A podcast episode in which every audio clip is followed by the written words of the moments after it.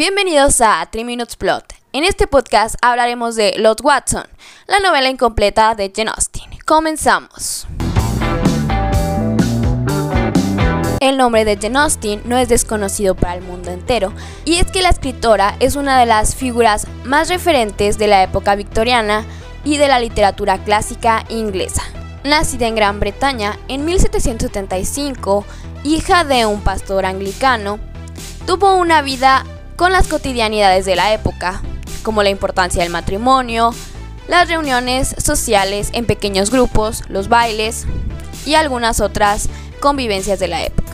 Desafortunadamente, Jane Austen, al igual que su hermana Cassandra, no gozaron, a diferencia de los personajes de sus múltiples obras, de las alegrías del matrimonio, lo que la llevó a depender financieramente de sus hermanos varones y de las pequeñas rentas que le proporcionaban sus obras. Si quieren conocer un poco más de la vida de esta célebre autora, pueden ver la película Becoming Jane, protagonizada por Annie Haraway en 2007. El desarrollo literario de Jane Austen puede ser dividido en tres etapas creativas. Entre los 20 y 25 años, cuando ella residía en el condado de Hampshire, escribió obras como La Abadía de Nottingham, Orgullo y Prejuicio, Sensatez y Sentimiento y Lady Susan. En el tercer periodo, Jane logró que sus manuscritos fueran publicados, lo que la inspiró a escribir grandes obras como lo son Parque Mansfield, Emma, Persuasión, y finalmente Sandition, novela que dejó inconclusa debido a su fallecimiento a causa de la enfermedad de Addison. Sin embargo, nosotros nos centraremos en el segundo periodo creativo.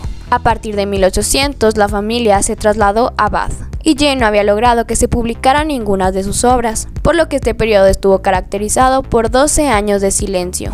Durante estos años, la escritora estuvo lidiando con varios problemas emocionales, como la muerte de su padre en 1805, lo cual impidió que terminara la única novela que inició durante estos años, Los Watson. La historia nos narra la vida de Emma Watson, una joven de 19 años que ha sido educada por sus tíos como su propia hija para heredar toda su fortuna. Sin embargo, tras el fallecimiento de su tío, Emma se ve obligada a retornar con su verdadera familia, luego de que su tía contrae un matrimonio imprudente. Al llegar a su casa, Emma tiene que enfrentarse con que ahora es la carga de una familia de extraños que no le tienen el menor aprecio y que la vida sofisticada para la cual ella fue educada ya no existe. De cualquier manera, su carácter alegre le permite adaptarse con gracia a su nueva vida. Con el desarrollo de las páginas, la amistad por Elizabeth, su hermano mayor, crece, así como la aversión hacia sus otros hermanos, Penélope, Margaret y Robert. Tras el primer baile de invierno, su gran belleza y buenos modales pronto atraen las miradas de varios jóvenes,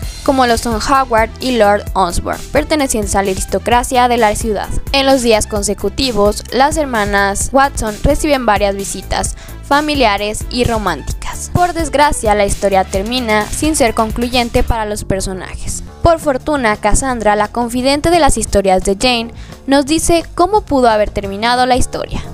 El padre de Emma pronto moriría y ella se vería en la necesidad de depender financieramente de su hermano Robert y de su esposa. Rechazaría la oferta de matrimonio de Lord Osborne, finalmente se casaría con el dueño de sus afectos, Howard.